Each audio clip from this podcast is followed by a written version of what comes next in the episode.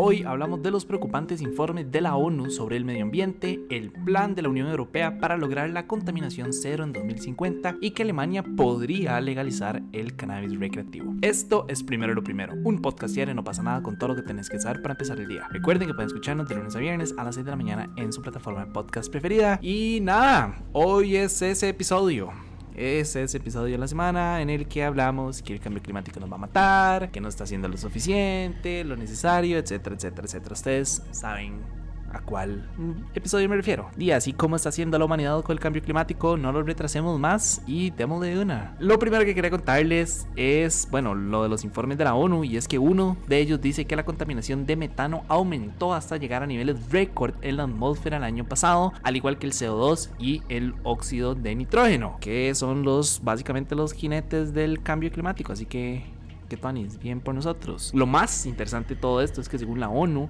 no se tiene clara la razón de este aumento excepcional, pero que pareciera, pareciera ser el resultado de procesos biológicos e inducidos por el hombre. No digas que raro, cómo no se me ocurrió, ¿verdad? Entonces siento que esa parte de las conclusiones deja un poco que desear. El punto es que en 2020 y 2021 la concentración de metano, que es el segundo contribuyente más importante al cambio climático aumentó 15 y 18 partes por millones respectivamente. En cuanto a la progresión continua de la concentración de metano en la atmósfera desde 2007, los científicos tampoco tienen certeza de por qué es que está haciendo, pero creen que proviene en gran parte de fuentes biogénicas como por ejemplo humedales, arrozales, etcétera, etcétera. Y qué raro, ¿por qué habrán concentraciones en esas áreas? Me pregunto yo, ¿por qué será? Ah, sí, cierto, el ser humano, ¿verdad? En términos generales, en 2021 la concentración de dióxido de carbono en la atmósfera se elevaba a 400,7 partes por millón, la de metano a 1908 partes por millón y la de óxido de oxígeno, perdón, y la de óxido de nitrógeno a 334,5 partes por millón, que si queremos verlo en términos porcentuales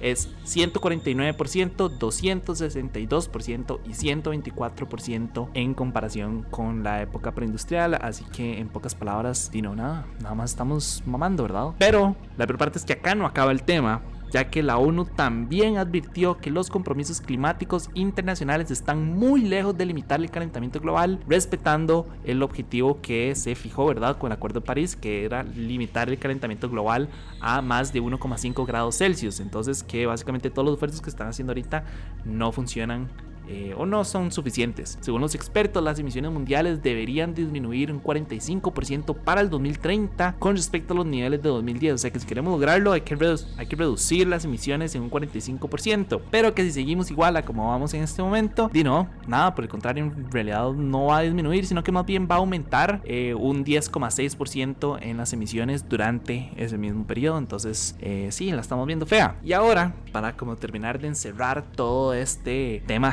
gigante del medio ambiente, quería contarles que la Unión Europea presentó su plan para reducir a cero la contaminación ambiental de aquí a 2050, incluyendo programas para reforzar los estándares relativos al agua y el aire ya hasta el fin de la presente década. De hecho, uno de los objetivos del plan es reducir en un 75% para el 2030 el número de muertes prematuras que actualmente son por ahí de los 300.000 personas por año, bueno, bebés por año, solamente en la Unión Europea. Eh, estas muertes prematuras son causadas por la contaminación del agua, por un algo que se llama partículas de 2,5 micras, ¿verdad? Que son estas partículas que están dentro del agua que hacen que las personas se mueran. Eh, entonces sí, la intención es como reducir ese límite anual tolerado de estas partículas a más de la mitad e intentar como alinear todos los estándares de calidad del aire con lo que recomienda la Organización Mundial de la Salud. También eh, otra de las propuestas es un tratamiento más eficiente y rentable de las aguas residuales urbanas y otro montón más, ¿verdad? Obviamente esto es un informe gigante y con un montón de propuestas que se presenten no significa que se van a llegar a realizar, ¿verdad? Esto primero tiene que pasar por, por la Comisión de la Unión Europea, ellos tienen que aprobarlo y si al final lo aprueban, entonces ya se puede llevar a cabo, pero tampoco es como que se va a llevar a cabo de un solo, ¿verdad? Eso es un proceso que lleva su tiempo. Entonces sí, y nada, o como en términos generales no sé qué decirles, porque todas las semanas hay un episodio de esto, ¿verdad? Como dije nada más, que es desalentador ver el estado actual de la naturaleza y cómo pareciera que a la gente no le importa, ¿verdad? Tal vez últimamente hay mucho más activismo en este sentido. Lo hemos visto, ¿verdad? Con esas personas tirando sopas y tirando... ¿Qué fue lo otro que tiraron? Creo que era como puré de papa a arte. Pero lo que yo se les doy a ellos es que lograron poner en la palestra de nuevo como el tema de la, de la preservación del medio ambiente. Y a veces hay que, a veces hay que ser estúpido y a veces hay que hacer cosas muy grandes y gestos grandes para, como para, para llamar la atención, ¿verdad? Y quién sabe qué irá a parar esto probablemente en la destrucción de la Tierra, probablemente ni siquiera la destrucción de la Tierra, porque en realidad destruir la Tierra per se es extremadamente complicado, no sabían eso. No decimos un desconocido de eso, como las mejores formas de destruir la Tierra, y cuando me refiero a destruir la Tierra me refiero como a destruirla por completo.